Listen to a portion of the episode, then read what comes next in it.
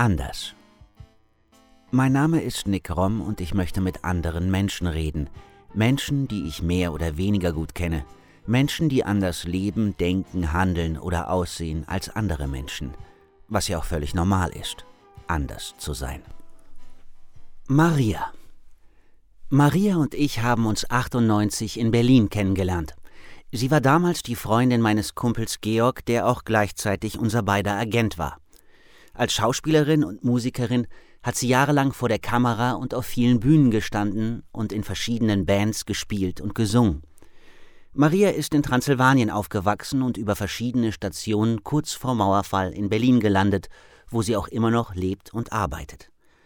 Allerdings begleitet sie jetzt hauptberuflich Menschen bei einem Teil ihres Weges durch die Trauer, denn sie ist Bestatterin und das mit großer Hingabe. Ich möchte mit Maria über ihren Weg von Transsilvanien nach Berlin reden, über ihr Leben auf der Bühne und über die Umstände und Gründe sprechen, warum sie in ihrer neuen Profession die bisher größte Erfüllung gefunden hat. Und hier ist unser Gespräch. Maria. Ähm, hallo. Hallo, hallo Nick. Hallo Maria. Hallo. Schön, dass du hier bist. Schön, dass ich hier bin. Schön, dass du hier bist. Ja, du ähm, strahlst nach wie vor. Wir Selber? Echt, wir haben uns lange nicht gesehen. Also Ja. so physisch. Ja, aber ihr seid immer äh, in meinem Radius. Also ich ähm, weiß, dass es ähm, dir, deiner Frau und deiner Familie gut geht ähm, und das beruhigt mich sehr. Ja, ich weiß das eigentlich auch. Ich weiß auch immer viel eigentlich über dich. Also weil der Name natürlich durch Georg, was ja ein enger Freund ist und ein Ex-Partner von dir ist, ist natürlich, ähm, ja, man hört und ihr habt ja eine, vor allen Dingen eine gemeinsame, wunderbare Tochter noch dazu. Ja. Oh ja. verbindet. Ich ähm, freue mich total, dass du Bock hast zu kommen und ähm, zu quatschen. Ich, ähm, ja, ich fange oft so an, dass ich sage, wir, wir haben uns 98 kennengelernt. Oh ja. Was? 98. Ach du grüner. Ja. Und da können wir ja auch nachher nochmal so ähm, drüber reden, wie das war, als wir uns da kennengelernt haben. Oh ich wollte ja. aber gerne, gerne ein bisschen, bisschen früher anfangen. Weil das war, da, war, da weiß ich auch vieles gar nicht. Mhm. Ich hab, weiß halt, dass du äh, in Rumänien Genau. geboren und Ja. aufgewachsen Ja. bist. Ich weiß aber auch gar nicht, wie lange. Ich will gar nicht In Transsilvanien, ich bin in Transsilvanien geboren und bin erst mit elf nach Deutschland gekommen. Was ähm, mir von der Zeit geblieben ist, ist, dass ich eine wahnsinnige Liebe zur Natur habe und auch eine extreme Verbundenheit zur Natur und Kindern und gutem Essen und Alkohol und Zigaretten, weil ähm, alle in Rumänien rauchen und trinken und essen eigentlich fast nur Fleisch. ähm, äh, das ist mir geblieben und sehr viele Erinnerungen, zum Beispiel Schnee, sehr viel Schnee, immer war irgendwie wahnsinnig viel Schnee überall.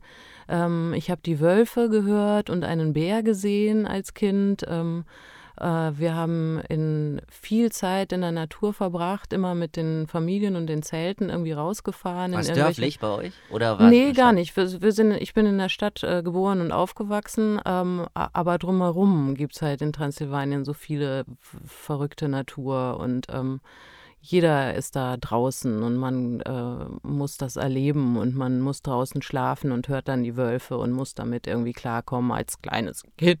Ja. Ähm, ich habe dann äh, auch aufgrund dessen, es gab ja keine Wölfe mehr in Deutschland. Mm, Vor 25 Jahren hat dann äh, der Naturschutzbund ähm, aufgerufen, äh, zu spenden, um grüne Brücken zu bauen von Polen nach Deutschland. Ähm, das habe ich mitfinanziert, ähm, zum Ärger ähm, vieler Bürger heutzutage, weil es ja doch schon den einen oder anderen Wolf gibt. Aber ich bin jetzt wieder rausgezogen in die Niederlausitz ähm, und da gibt es jetzt wieder Wölfe und die höre ich jetzt wieder. Also ähm, Ja? back to the So nah? roots. Ja? Ganz nah, ja. Man hört ja immer so Stories bei uns hier am Rand von Berlin, äh, wo es wahnsinnig viele Wildschweine gibt. Das ist auch, Das stimmt. Das ist auch Weil es so schon mal ein wenig Wolf Wölfe- gesehen worden ist, aber Weil es so wenig Wölfe gibt, gibt es viel zu viel ähm, Wild und, und so weiter. Also ähm, der, die Natur muss wieder ähm, sich regenerieren, sonst müssen die Jäger halt schießen. Und ähm, was denen natürlich sehr viel Spaß macht, deswegen mögen sie mich nicht, weil ich die Wölfe zurückgeholt habe. okay. ja. Genau. Also und wa was war der Grund für, warum bist, seid ihr dann ähm, rübergekommen? Genau, 1980 sind wir, äh, durften wir dann raus. Das war ähm, eine ja, eine, eine, eine Wendezeit. Ähm, die Familie meines Vaters war schon lange in, äh, in Westdeutschland und ähm, es hieß dann Familienzusammenführung. Ähm, es ging ähm, wirtschaftlich in Rumänien ging es ziemlich steil bergab äh, zu der Zeit und man wusste auch nicht genau als Deutscher, wie wirst du da ähm, durchkommen. Und ähm, meine Eltern haben dann den Ausreiseantrag gestellt und äh, Genscher hat uns dann gekauft. Also ich bin ähm, 8000 Mark wert. Oh. Also jeder, äh, die Familie insgesamt waren 32.000 Mark, um, ähm, haben wir gekostet. okay. Und äh, ich bin Deutschland sehr, sehr dankbar, dass sie uns gekauft haben. Und ich hoffe, ein bisschen was zurückgeben zu können. Oder schon gegeben zu haben, vor allem. Genau. Und dann war, also ihr seid dann zu, zu, du hast noch einen Bruder? Genau, mein Bruder und zu ich. Viert dann wir sind zu, zu viert rübergekommen.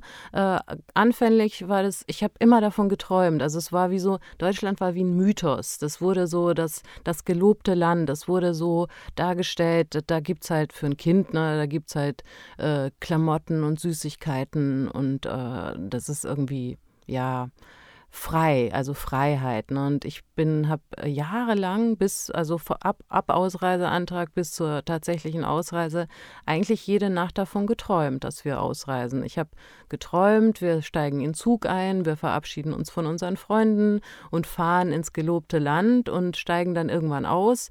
Und immer wieder hat der Traum da geendet. Also am, ja. am Bahnhof hat der Traum geendet. Und ich habe nie herausgefunden, was eigentlich Deutschland in meinen Träumen ausgemacht hat. Das durfte ich dann irgendwann eben 1980 dann selber feststellen. Ähm, Süßigkeiten, wahnsinnige Regale voller unfassbarer Süßigkeiten, ähm, Gerüche, alles roch irgendwie gut und lecker und äh, mm, ich war, für mich war es, also ich war halt ein Kind. Ne? Natürlich habe ich gelitten so ein bisschen, weil meine Eltern auch sehr gelitten haben drunter. So das Aufgeben, was man sich eben 40, ähm, 45 Jahre aufgebaut hatte. Mein Vater war ein erfolgreicher Handballtrainer und meine Mutter war Puppenspielerin und Puppenmacherin. Und als wir nach Deutschland kamen, ähm, war ziemlich schnell klar, dass sie in ihren Berufen nicht arbeiten werden, weil das ähm, da keine Chance gab. Ähm, also meine Mutter ist dann nach München gegangen und ist Altenpflegerin geworden und mein Vater äh, hat dann mit Behinderten zusammengearbeitet. Ihr seid also in welcher Stadt? Wo seid ihr am Anfang gelandet? Wir sind ähm, in Augsburg gelandet erstmal. Da ist das zentrale Auffanglager gewesen, wo man uns richtig so geprüft hat mit äh, so Zähne angucken. Sind die Zähne in Ordnung? Bist du gesund? Darfst du rein? Ähm, ja, dann bitte. Dann Aufgrund der Familienzusammenführung war das so, dass wir in das Dorf ähm, ziehen mussten, wo meine Großeltern waren.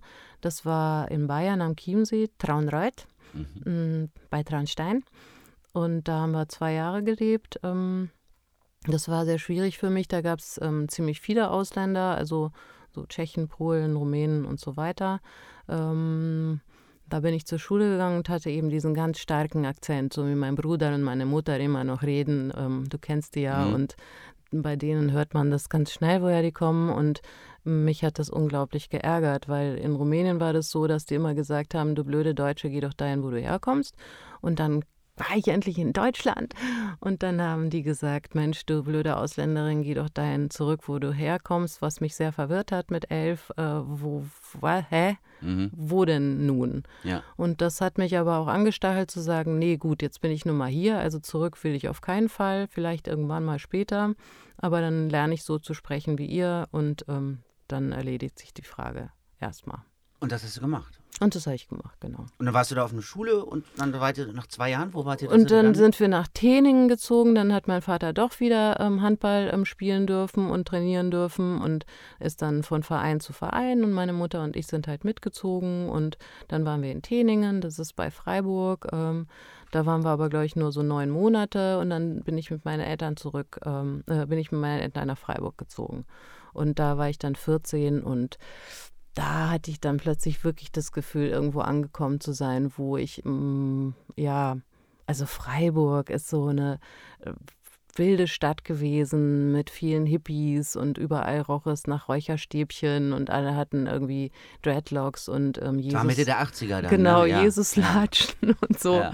Und der Kartoffelmarkt und das, da hat man da so indisches Schmuck bekommen und, Und das ist ja auch so eine schöne Mischung aus so Altstadt und, Ja. und so ein bisschen, aber es verteilt sich Ja. so, es gibt viel Natur da drin, es ist ja Genau. ein Traumplatz eigentlich es für sind tot- 14. So. absolut. Also es war wirklich ein Traum. Das war ähm, und, und ganz viele Seen drumherum und ähm, ganz spannende Leute und in meiner Schule gut. Also ähm, das Ding war in Rumänien, die Schule ist super streng. Das heißt, ich kam fünfte Klasse hierher und ähm, konnte alles. Ja, okay. Und dachte so, oh, wo, wo seid denn ihr hier? Äh, Ihr könnt ja noch nicht mal richtig Englisch und ihr könnt irgendwie nicht rechnen und gar nichts. Was so ein bisschen kontraproduktiv war für die Zukunft, weil ich dachte, jetzt kann ich schon alles, jetzt muss ich halt auch nicht weiter lernen. Ja. Und so nahmen meine schulischen Leistungen auch rapide ab. Ich habe zwar das Abi irgendwie mit Ach und Krach geschafft, aber eigentlich ähm, war dann alles andere irgendwie spannender als die Schule.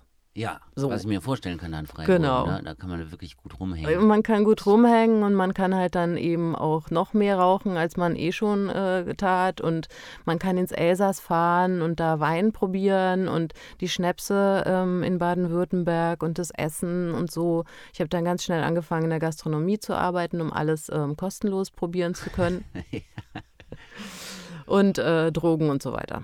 Und du, aber da, und dann genau, dein Stempel von, äh, die spricht aber komisch, war ja dann auch weg, weil du Der wahrscheinlich ziemlich schnell. Genau, ich war, ich war halt, okay, ich kam halt, ich war dann, irgendwann war ich dran gewöhnt, dass ich ein Außenseiter bin. Also du kommst von Rumänien als Deutsche als Außenseiter, kommst nach Deutschland, in Bayern bist du ein Außenseiter, kommst nach Teningen, bist aus Bayern, bist ein, Mhm. aus Rumänien nach Bayern, nach Baden-Württemberg, bist ein Außenseiter. Und als ich dann nach Freiburg kam, war es mir schon wieder wurscht. Da dachte ich so, ja, Leute, gut, nehmt mich oder lasst mich. Also diesen Stempel hatte ich dann irgendwann drauf und ähm, habe dann auch damit kokettiert. Das war mir dann auch wurscht. Ich wusste, irgendwann werde ich Leute finden, die ähnlich ticken wie ich und mit denen ich mich dann austauschen kann. Und da fing es ja auch mit Jungs schon an und so oder Mädchen. Äh, nee, doch lieber Jungs. Nee, doch. Hä? So. Nee, also du, es gab ja keinen Ansatz dafür, so diesen Stempel Nö. äußerlich so zu bekommen. Oder Nö, so. ich hatte ja, ich habe ja ähm, dunkelblonde Haare und äh, helle Augen und eine helle Hautfarbe ähm, und deswegen ähm, eine gute Deutsche, ja. Eine, eine gute Deutsche. Aus Wir sind ja, Rumänien. na, na, warte mal, wir sind ja Siebenbürger Deutsche, ne? Also Mhm. wir sind Siebenbürger Sachsen und wir sind eigentlich die besseren Deutschen, weil wir haben, wir, ich ganz persönlich, wir haben 800 Jahre das Deutschtum in Siebenbürgen bewahrt, in Ah. der Enklave. Schuster, Entschuldigung. Ne? Mhm. Also wir sind die besseren Deutschen. Schuster stimmt, das ist sehr deutsch. Ne? Ja. Okay. Und alle waren äh, damals, als Hitler kam, auf jeden Fall Deutsche. Ja, Ne? das ist klar. und, dann, und dann seid ihr. Dann warst du da, dann hast du Abi gemacht dann auch? Genau, dann habe ich da Abi gemacht. Hast du da auch schon was in Richtung Schauspiel gemacht? Oh ja, wir haben am Anfang das noch gar nicht gesagt, ich Schauspiel. habe es total vergessen. Mann. Also, nee, ich brauche es gar nicht sagen, weil ich mache immer so ein Intro, Mhm. was man jetzt schon gehört hat, wenn man das hört. Da werde ich- habe ich es auch schon gesagt, Mhm. wahrscheinlich, dass du Künstlerin, du bist Sängerin, du bist Schauspielerin Mhm. und machst jetzt noch was ganz anderes, da sprechen wir nachher drüber. Und ähm, ja, also und dann, deswegen frage ich, hast du da schon Ja, dich in Richtung Schauspiel orientiert oder, Klar, oder also Musik das oder war hast immer- du schon Band gehabt? Ne? Musik, Mu- Musik sowieso, da ich musste immer zweite Stimme für meinen Bruder singen bei den Beatles, also war ich schon ziemlich gut trainiert, weil er sehr, sehr streng und böse war. Wir haben uns ein Zimmer geteilt sehr lange und wenn ich mit ihm zusammen sein wollte, musste ich zweite Stimme singen, damit er das üben kann, was äh, ihm wichtig war. Und deswegen war ich sehr früh schon mit, mit Musik ähm, im Kontakt und musste immer auch bei allen Familienfeiern immer sein, ich war sein Sub, sein, sein, seine Band sozusagen und seine Backing-Sängerin und ähm, durf- durfte halt schon sehr früh ähm, auftreten mit ihm zusammen. Der ist ein paar Jahre älter als du. Der ist sechseinhalb Jahre älter, ja, genau. Okay. Ja, da gab es ja dann auch nicht so zusammen, auf, das ist ein bisschen zu groß der Abstand, um zusammen auf Partys zu gehen oder Das sowas, ne? nicht, aber wenn es äh, Musik ging, musste ich dann halt äh, mitsingen. Ja. Das machen wir nach wie vor noch. Also das ist ein großer Spaß, mit ihm Musik zu machen, ja. Und, und Schauspiel? Hast du da in irgendwelchen und Schauspiel, Gruppen gespielt? Ja, ähm, mit zwölf, also als ich nach ähm, äh, Bayern kam, das Erste, was ich gemacht habe, um Anschluss zu finden, ich bin ja getauft und ähm, bin evangelisch, also ich bin Christin äh, gewesen. ich bin Christin und äh, um Anschluss zu bekommen, bin ich natürlich in diese christliche Jugend gegangen da in Bayern. Und ähm, die hatten eben äh, das Krippenspiel, wo man dann eben mitmachte, wenn man in dieser Jugendgruppe ja. da mit dabei war. Und ähm, das war mein erster kleiner Triumph. Da gibt es ja ganz viele verschiedene Rollen in diesem Krippenspiel. Ähm, unter anderem gibt es einen Chor. Chor mhm. bedeutet, dass drei Menschen zusammen Sachen immer sagen. Und ähm, da ich ja neu war und keiner mich so richtig einordnen konnte, hat man mich halt dahin geschoben und meinte, du bist jetzt Teil dieses Chors. Ähm, gut. Und dann haben wir, glaube ich, die erste oder zweite Probe gehabt und ähm, dann sagte die Regisseurin, nee, du bist die Maria. Maria. Und ich bin Maria, von du bist die Maria. Maria, du bist die Maria. Innerhalb von zwei Proben ähm, vom Chor zur Hauptdarstellerin. äh, zum Leid der ähm, Eltern der Maria, die das schon im zweiten Jahr spielen sollte. Und ähm, ja, aber für mich war das großartig. Ich habe die Menschen zum Weinen gebracht äh, während des Krippenspiels. Und, ähm, also dieses Mädchen da aus Rumänien, was will die eigentlich hier? genau. Warum aber, müssen hier alle weinen? Aber das war genau, das war ganz schön. Ähm, das hat mich bestärkt, weiterzumachen. Bin dann in Freiburg sofort in die Jugendtheatergruppe ähm, ähm, reingekommen mit einem äh, Trick. Die waren schon voll und ich war verliebt in den einen Jungen, der da mitspielte. Mm und habe, mein Vater hatte so eine Pistole, mit der man so Pfeile auf so Dartscheiben, ja. die sieht aber sehr, sehr echt aus. Also die sah richtig ähm, super aus. Und ich habe diese Pistole genommen und bin äh, mit meiner Bomberjacke und der Pistole in der Jacke bin ich zum Theater gefahren, ähm, damit ich von ihm erhört werde und bin dann in die Kantine rein und habe, ähm, also da saßen die alle nach dem äh, nach dem Theaterstück und bin in die Kantine rein und habe ihn mit dieser Pistole ähm, bedroht. Und da mich niemand kannte, ähm, sind alle sehr aufgeregt gewesen und dann wurde ich sozusagen bin ich so. Ähm, Aber dein, dein, den, den Jungen, den, den du verliebt warst, oder den Leiter der Gruppe? Den Jungen, den ja. Jungen. Ich habe gesagt, du musst mich ähm, kennenlernen und du musst mich ähm, toll Aber finden. Aber du kanntest den vorher nee. gar nicht. Ach so. Du hast dir also so den, den Romeo der Theatergruppe ausgesucht ja. und den hast den direkt bedroht, genau. damit genau. du ihn bekommst ja. und mitspielen kannst. Genau. Ah, und das haben die gefressen? Ja, die, äh, das, das ist Gabi Oetterer. Ähm, ich weiß nicht, wo sie ist und ob sie, ich hoffe sehr, dass es ihr gut geht. Das war die damalige Regisseurin an dem Theater. Und ähm, die war sehr beeindruckt von meiner ähm, Performance und hat mich dann auch sofort ähm, in die Hauptrolle fürs nächste Stück genommen. Das war dann ein sehr schönes Stück. Ich liebe dich vielleicht, hieß das. Ähm, eine Türkin und ein Deutscher kommen zusammen und ähm, ich mochte das sehr. Gute Kritiken bekommen. Habe ich vor kurzem beim Aufräumen wieder gefunden. Mit 16 dann oder 15, 16? Ja, so. 16, 17, ja, so. Und hast du das durchgezogen bis zum Abitur oder war das dann irgendwann langweilig, weil man Nö. doch wieder mehr geraucht Ach, stimmt nicht. Warte mal kurz. So? Das war das erste Stück, war die Welle. Da ah. habe ich zuerst mitgemacht, da hatte ich noch, noch keine Hauptrolle und danach habe ich die mhm. bekommen. Das war schön. Ja, okay. da war ich schon 18, fast 17,5, ja. Und dann Abi?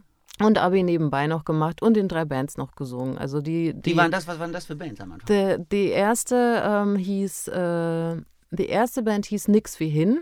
Mhm. Mm, das war so eine Funkband mit ähm, sehr guten Musikern, äh, so Freiburger. Wo du gesungen hast. Wo dann. ich gesungen habe, genau. Und die zweite hieß uh, What's Up. ja. Heutzutage ähm, so, aber What's Up war damals lustig. Ähm, mhm. Oder Seven Up, nee, Seven Up oder WhatsApp, scheiße, ich ja, weiß nicht mehr. Okay, ist, ist ein bisschen so lange. Nee.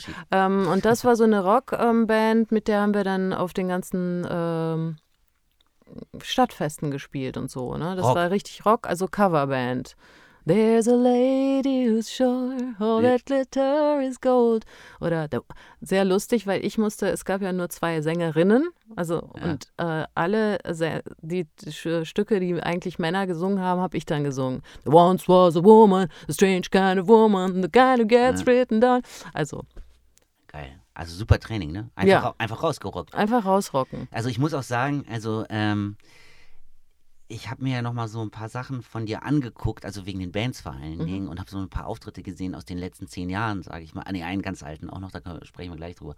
Äh, aber das war, du bist einfach eine coole Frontsau. Also ich meine, das ist wirklich so relaxed, wie du da vorne äh, mit all diesen verschiedenen Bandprojekten da stehst, egal in, ob das größer ist oder in der Hitparade oder in, in, in einem kleinen, du rockst die Nummer ganz schön lässig da vorne weg. Also Ja, hat mir sehr, sehr, viel Spaß gemacht. Richtig viel Spaß ja, gemacht. glaube ich. Und ich habe auch gemerkt, also das eigentlich das, das erste Mal, wo ich richtig rausgegangen bin, ohne das zu checken, aber es reflektiert wurde, war, ähm, ich weiß nicht, ob du den Kurs gemacht hast, John Kostopoulos. Nee, ich kenne den, Okay, aber den. Aber sehr, sehr toller ähm, Schauspielkurs. Ich weiß gar nicht, gibt es den überhaupt noch, John Kostopoulos? Weiß ich nicht. Whatever. Es war Method Acting. Ich wollte das immer mal ausprobieren. Ähm, ich habe mich auch immer weiter. Ich habe Yoshi Ueda, das war dann wieder so japanische ähm, Theaterkunst. Äh, das habe ich mit äh, Maren Gingeleit gemacht. Mhm. Und ähm, aber Method Acting wollte ich auch schon immer machen. Das war in Köln der Kurs. Und ähm, bei John Kostopoulos mu muss man immer irgendwann eine, eine äh, Szene, eine Zweierszene, also Mann-Frau-Szene machen. Mhm. Und ähm, da weiß ich noch, war ich sehr unzufrieden mit dem Partner, den man mir ähm, zugeteilt hatte. Ähm, er mit mir auch. Also wir, es war einfach, also Es hat nicht gematcht. Also, also genau das Gegenteil. Es war einfach für beide eine Qual, miteinander zu arbeiten, weil man wurde ja so in Gruppen aufgeteilt und du warst dann zu zweit und musstest dann dieses Ding da durchziehen, Zusammen diese Szene arbeiten. zusammenarbeiten. Ja. Und es war ein totaler Krampf, weil er ist auch Regisseur, ich nenne jetzt keinen Namen. Du weißt aber, wen ich meine. Nein. Nein, ist ähm, Regisseur geworden und der war halt so super genau. Also alles musste minutiös, jeder einzelne Move musste vorher festgelegt werden. Für mich eine Katastrophe. Ich arbeite genau in die andere Richtung. Lass uns erstmal spielen. Du kannst deinen Text, ich kann den meinen und lass uns erstmal probieren, wo, wo, wo stehen wir, worum geht's? Und bei ihm was genauso nein. Erstmal mit dem Kopf. Erstmal gehen wir die Szene durch, Wort für Wort. Was bedeutet dieses Wort jetzt für das, die Figur? Regisseure haben mich schon immer wahnsinnig gemacht. Ich habe eigentlich, doch, also es gibt einen Regisseur, der so ar- gearbeitet hat, äh, dass, ähm, ja, also einen gab es mal, den du mochtest, den ich sehr, sehr Oder mochte dessen Arbeit oder Herangehensweise. nach wie vor ganz toll finde. Ähm, aber die meisten sind wirklich für mich ganz schwierig gewesen. Deswegen, liebe Regisseure, schöne Grüße. Ich bin froh, dass wir nicht mehr zusammen zusammenarbeiten müssen. So. Okay, Weil ich glaube, für, für den einen oder anderen war ich bestimmt auch nicht ähm, so einfach. Ja, aber dieses Musikding, äh, um darauf nochmal kurz zurückzukommen, das war diesen einen Moment bei John Kostopoulos, als ich diese Szene gespielt habe und wir mussten sie ja vorführen. Ja. Also man hat sie ja vor dieser Klasse, das waren irgendwie 30 Menschen und wir haben die gespielt. Und ich bin, ich bin in die Szene rein und war aber eben schon so zermürbt nach dieser einen Woche mit diesem Menschen und habe einfach losgespielt. Und irgendwann kann ich mich erinnern, wache ich auf und weine ganz laut und total doll. Und die Szene war zu Ende. Ja, Und ich hatte nicht mitgekriegt, was da passiert ist. und der andere? Der hat, Weiß ich Der nicht. hat sich nur aufgeregt. Der hat sich wahnsinnig aufgeregt, aber John Kostopoulos saß, saß da und hat gesagt, I have seen a star. oh, ich? Was? Genau. Also das War, war das denn schon in Berlin dann? Also, wie, wie, ja, ich war in Berlin, aber die, der, der Kurs war in Köln. Ah, okay. Aber wie war der Weg von Freiburg nach Berlin? Wie bist du da rüber? Was, was war da der Auslöser? Mm, Ich wollte schon immer nach Berlin. Okay. Das war die Stadt, wo ich schon immer hin wollte. Seitdem ich ähm, in Deutschland war, war klar, wenn ich in der Stadt äh, irgendwann alleine sein darf, als erwachsener Mensch, dann möchte ich das in Berlin. Ja. Wann bist du dann da gelandet in Berlin? Mm, äh, 89, kurz vor Mauerfall.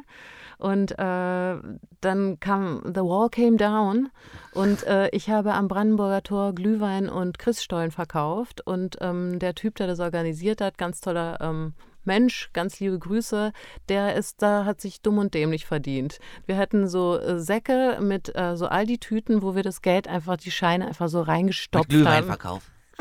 haben. mit Glühwein, mit Glühwein und äh, Christstollen, ja. Super. Weil die ganze Welt war da.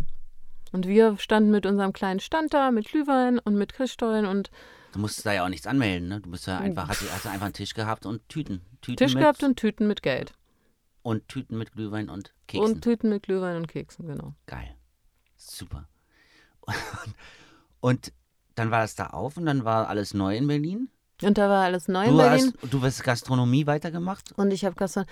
Mein erster, ähm, also ich wusste jetzt, okay, die, die Mauer ist so weit, also die Mauer war ja nicht so, dass sie mit einem Tag auf den anderen einfach umgefallen ist, sondern es gab so kleine Slots, wo du durch konntest. Unter anderem einen ganz kleinen, äh, eine kleine, äh, einen Durchgang in Neukölln. Und ich weiß noch, ich war mit einer Band, ich habe ja mit ganz vielen verschiedenen Bands auch Backings gesungen und so weiter. Und ähm, ich komme in diese, äh, äh, ins Studio, es waren Aufnahmen geplant und ich komme ins Studio und da sagte mir der Sänger, pass auf, ähm, ich habe entschlossen, diese Band ähm, gibt es nicht mehr und du musst jetzt das, was eigenes suchen. Tschüss. Und ich war so fertig, äh, weil das war jetzt, hatte ich schon so, so drauf gesetzt, wir gehen jetzt auf Tour und so weiter. Und bin dann durch diese, habe mich, habe mir eine Flasche äh, Himbeergeist gekauft, die ausgetrunken und bin dann durch diese Mauer irgendwie in den Osten rüber. Und das war echt wild. Also nach diesem nicht, ich, ich habe das überhaupt nicht mehr. Vorher warst du nur immer im, in Westberlin. Genau, Ja. na die paar Wochen. So Ja, viel ja. war es ja noch Ja, nicht. Da war ich nur in Westberlin, genau. Und Hattest eine kannte- Wohnung in Westberlin und dann war das alles. Genau. Ja. Ja. Und was, wie war es dahinter? Äh, super abenteuerlich. Hat mich an meine Heimat natürlich ähm, extrem erinnert. Das erste, was ich gemacht habe, ich habe mir eine Wohnung, eine eigene Wohnung im Osten besorgt, ziemlich schnell. Äh, Stralauer Allee, Ecke ähm, Elsenbrücke da. Mhm. Ähm, und äh, das war ein äh, völlig ruiniertes Haus. Da wohnte im, im Erdgeschoss ein äh, Alkoholiker und über, über mir auch ein arbeitsloser Alkoholiker und Lehrer und, ähm, und ich. Und ansonsten waren alle Wohnungen leer und irgendjemand hatte mir einen Schlüssel gegeben und meinte, hier, diese Wohnung kannst du haben, geh da hin. Und dann war so ein Klo auf halber Treppe, Wasser gab's und Strom auch, erstaunlicherweise. Und ich habe, glaube ich, 17 Mark 20 äh, gezahlt für diese Wohnung Monatlich? an der Straße. Ja, meine Monatsmiete waren 17 Mark, ja. Geil. Mhm. Und da warst du alleine, hattest auch keinen Schiss. Und da war ich alleine und hatte, da wir immer sehr viel getrunken haben zu der Zeit und äh, sehr viel gefeiert haben, war diese Wohnung mehr so, ich schlafe da mal und äh, meine Klamotten sind da und ja, so. Du konntest das abschließen, es war so ein. Genau. Aber es war jetzt nicht so, dass das. Es kam dann immer mehr, aber du warst da früh. Also ich meine, du- da hattest du jetzt nicht deine Leute, mit denen du dann auch getrunken hast, die dann Nee, da war keiner. rechts und links Nein, gewohnt nein, haben nein, oder nein, sowas. nein. In dem Haus war niemand, nur ich. Also Ja. und die beiden Jungs. Der eine hat unten immer ganz laut äh, mit offenem Fenster ähm, Schlager gehört und den über mir, den habe ich eigentlich nicht gehört. Der hat nur kam ab und zu mal raus, hat gegrüßt und ansonsten waren wir da ziemlich allein auf weiter Flur. Und war, war dir dann klar, dass du mit Musik und Schauspielern Geld machen wolltest? Oder hattest du irgendwann mal auch die Idee, dass du da irgendwie studieren willst oder nochmal eine Schauspielschule da machen willst? Oder Na, ich habe ja studiert. Nee, um meine Eltern zu befriedigen, habe ich, ich bin ja staatlich geprüfte Wirtschaftsassistentin. Ah, das wusste ich Das gar habe nicht. ich nach, mein, nach meinem Abi in äh, Freiburg gemacht, ja. Äh, das habe ich deswegen gemacht, weil ich einen Film mit Melanie Griffiths gesehen habe und äh, Harrison Ford. Ähm, und ähm, die hat so eine Sekretärin gespielt und das fand ich unheimlich toll, deswegen wollte ich Sekretärin werden. Ich habe das so ein bisschen ähm, missverstanden, dass man nicht unbedingt eine Sekretärin spielen muss. Also man muss nicht unbedingt die Ausbildung haben, um eine Sekretärin zu spielen. aber habe ich dann irgendwie, dann irgendwie doch Aber der andere Effekt war ganz nett. Ne? Der andere Effekt war ganz nett, genau. Und ähm, dann ha, habe ich ähm, studiert Geschichte und äh, äh, so Sprachwissenschaften. Hier in Berlin. Ne? In Berlin an der Freien Uni, genau. Mm, und meine erste Arbeit, meine erste, meine erste Hausarbeit äh, in Geschichte habe ich über Sinti und Roma in Rumänien gemacht und bin da in die Bibliothek in, nach Siebenbürgen, in Siebenbürgen und habe da ganz viel recherchiert und habe wirklich viel geschrieben und ähm, Gab es da nochmal eine alte Liebe? Also ich meine, die ist ja nicht also, oder, aber da gab es keinen Drang hin, so wie schön das da ist oder so? Oder hast du das sehr genossen, dahin auch zurückzugehen als du? Auf jeden Fall. Ich ja. bin da auch regelmäßig zurückgefahren und bin. Äh, Zwischendurch auch schon in den Teenie-Jahren und so. Immer wieder. immer wieder Jedes okay. Jahr war ich einmal da, mindestens oder zweimal. Ja. Also. Die, du hast die Verbundenheit dahin nie verloren. Habe ich, hab ich nie verloren. Jetzt schön langsam schon. Ähm, als dann meine Großmutter starb, war dann auch die Verbindung zu der, zu der Welt auch nicht mehr so da. Aber dafür ist meine Schwiegerin und meine Nichte jetzt für ein Jahr dahin äh, gegangen. Jetzt laut Corona wahrscheinlich doch nicht mehr, keine Ahnung. Ja. Aber ähm, Verbindung ist auf jeden Fall da, ja. Und ähm, das Ergebnis meiner Hausarbeit war, dass mein äh, Professor sagte, ich solle doch lieber Romane schreiben. Äh, die wissenschaftliche Arbeit wäre ähm, mit Sicherheit nicht meine. Ist nicht Ihr Talent. Nicht unbedingt, nein. Und dann Gastronomie? Weil, äh, ich, ich sage immer so blöd Gastronomie, weil ich es gibt so einen Punkt, den ich weiß dann irgendwann, wo du nämlich Georg kennengelernt hast. Also ähm, Georg ist ja immer noch seit 98 eigentlich ein enger Freund von mir und ihr wart ein Paar, als ich ihn kennengelernt habe. Und er hat mir mal sehr, ich, ich weiß noch sehr genau, wie er mir das zum ersten Mal sogar erzählt hat, äh, wie er dich kennengelernt hat und dass er immer in so einer, du hattest da glaube ich einen Freund auch oder ich weiß es nicht. Nein. Nee, doch. Du hattest eine Beziehung oder irgendwas und hast dann, mhm. er hat mir erzählt, wie er echt sich immer in die Bar geschleppt hat, wo du gearbeitet mhm. hast, um dir irgendwie zu Boogaloo. imponieren. Boogaloo habe ich da jetzt. Das wo war eine Disco. Boogaloo, ach so, mhm. ah ja. Das war eine das ja... ziemlich geile äh, Hip-Hop-Disco. Ah, okay. Von Christoph Zollfrank. Okay. Mhm. Naja, und der, auf jeden Fall hat er sich da immer hinbewegt und dir vor der Nase rumgesessen, sozusagen. Ja. Bis, ja also, bis du ähm, irgendwann weich geworden bist. Ja, also Kneipe äh, war für mich immer schon ein Ort, ähm, um mir sozusagen Brücken bauen zu können. Das finanziert dir einfach, äh, das hätte auch irgendwas anderes sein können. Das konnte ich halt einfach ähm, ziemlich schnell und du findest auch relativ schnell, egal wo du hinkommst, ähm, in der Gastronomie Jobs. Jetzt im Moment alles Katastrophe, aber normalerweise mhm. war es so, du kommst in eine Stadt, äh, du guckst dir die ähm, coolen, ähm, du guckst dir die, die Gaststätten an, die dir gefallen und wo Leute sitzen, die du ähm, vielleicht gerne kennenlernen möchtest und gehst dahin und ähm, mit guter Überzeugungsarbeit kannst du da auch relativ schnell arbeiten. Plus, das ist immer dasselbe. Also du musst halt ähm, freundlich sein, du musst schnell sein, du musst sportlich sein, ähm, du musst ein bisschen äh, Menschen Fingerspitzengefühl haben für genau, Menschen. Ja. Was als Schauspieler natürlich ähm, nicht so schwer ist, weil du dich ja in jeden rein äh, fin finden kannst, relativ schnell und du kannst von dem ähm, Reichsten bis zum Ärmsten ähm, relativ schnell erkennen und kannst dann die ähm, trotzdem alle gleich behandeln, was die ja immer ganz gut finden. Ja. Und dann warst du da, also ich habe ja eben von diesem Moment gesprochen, es war dann alles schon, 89 haben wir ja eben gehabt mit der Eröffnung. Und ich habe Georg 98 kennengelernt und ihr habt euch kurz davor oder 96 oder wann habt ihr euch kennengelernt? Wir haben uns, nee, nee, wir haben uns kurz davor kennengelernt, das war 98, ja, ja. Ah, In der okay. Zwischenzeit war, war das ähm, so, dass ich eine Band, eine eigene Band gegründet habe.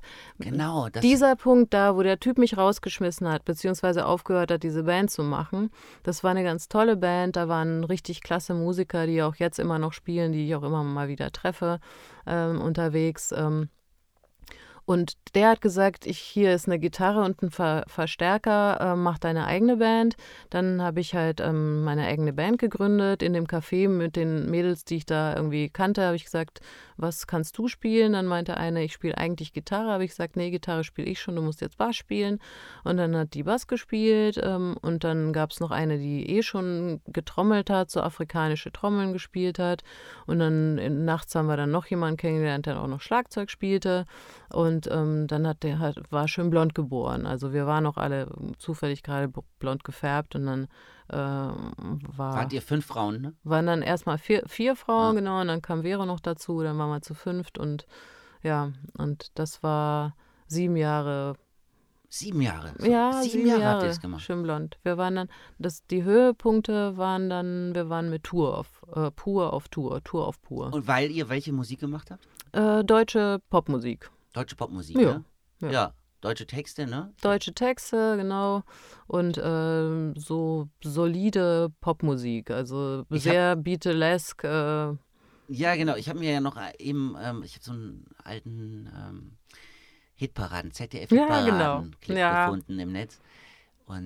Mit Uwe Hübner. Ja. Uwe Hübner, wir hatten damals, damals war das so modern, so ähm, High Heels, also ähm, so, wie heißen die, Plateauschuhe, ja. also richtig so 15 Zentimeter mhm. größer waren wir dann.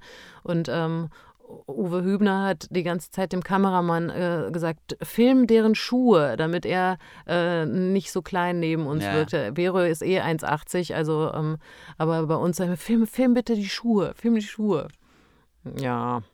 Und damit habt ihr Geld gemacht, richtig, ne? Also ich meine, und damit haben wir richtig Geld gemacht, damit, damit, damit konnt mit Musik, wenn du einen Plattenvertrag ähm, hattest vor 30 Jahren, konntest du richtig viel Geld verdienen, ja. Du hattest dann so einen Verlagsvertrag. Wir waren bei ähm, EMI, das war unser Verlag mhm. in Hamburg, und bei East West Records, das war so eine Tochterfirma von Warner. Ähm, und da konntest du, da gab es halt Vorschüsse, äh, richtig viel Geld gemacht, genau. Ähm, Damals konnten wir alle nicht damit umgehen und haben das auch sofort wieder ausgegeben, weil wir dachten, es geht ja auch so weiter jetzt. Also wir werden alle immer einfach nur noch mehr äh, Geld bekommen und immer weiter und erfolgreicher werden. Das Problem war da, wir hatten außer, also Regina hatte zwei Kinder und Vero hatte eins, aber wir waren alle noch äh, kinderlos und äh, männerlos und irgendwann frei. und sehr frei. Und dann kam aber trotzdem bei allen irgendwann das Gefühl, okay, ähm, da fehlt was. Wir wollen vielleicht doch ein Kind oder mal heiraten oder sowas. Und das kannst du nicht, wenn du permanent auf Tour bist. Was, wir hatten 100 Auftritte im Jahr, das ist schon das ganz schön viel. viel ja. ja. also wir haben nur also, gespielt. Wir du bist aus deiner 17-Euro-Wohnung nie rausgegangen? Nö. 17 D-Mark. Nee, da nee. wohne ich immer noch. Ja, genau. Nee, also hat, der ganze Lebensstil hat sich dann verändert. Also das war ja, ist ja super. Du warst ja eigentlich so finanziell total stabil bis großartig unterwegs. Ähm, Aber hatte nie das Gefühl. Äh, also, hatte nie das Gefühl davon, dafür. Ja, aber du, für das Geld meinst du? Ja. Ja, ja, ja es ist ja klar, wenn es so schnell da, also wenn es so super funktioniert, auf einmal mhm. da ist ja. und man sowieso so unterwegs ist und irgendwie so lebt. So ja, und wenn du unterwegs hat. bist, du wirst ja, es, es, äh, du kommst irgendwo hin. Da kriegst du zu essen und kriegst ein Bett, immer, äh, Bett äh, und ein Dach über den Kopf und das Einzige, was du bezahlst, ist das Benzin, aber das ist ja sehr verschwindend wenig im Gegensatz zu dem, was du für ähm, Engagen bekommst. Also mhm. das du hast ja kein Geld ausgegeben auf Tour. Jeder lädt dich ein, jeder will irgendwie dein Freund sein und du fühlst dich halt einfach, ähm, ja, äh, unbesiegbar. Und warum war es nach sieben Jahren vorbei?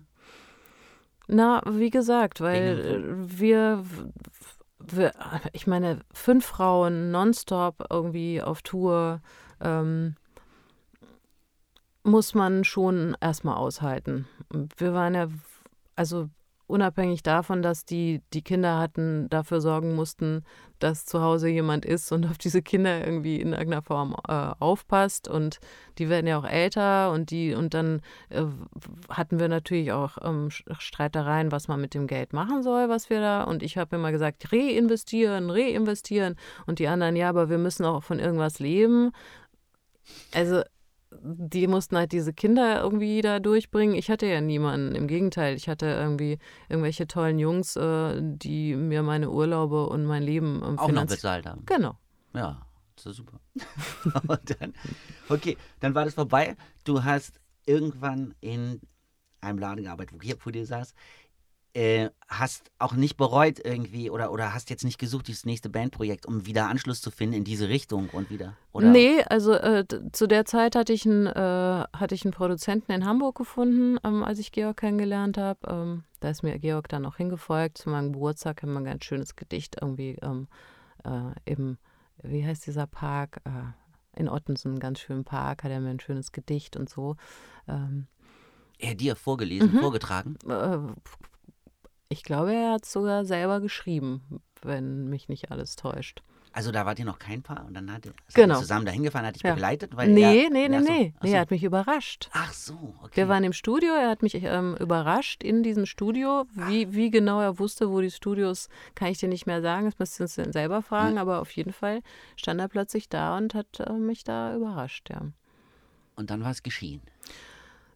Weiß, weiß, ich nicht mehr. du, Nick. Du ich hatte so viele Typen. Nee, Quatsch. okay. Also wer dann wann irgendwann äh, kriege ich nicht mehr zusammen. Nee.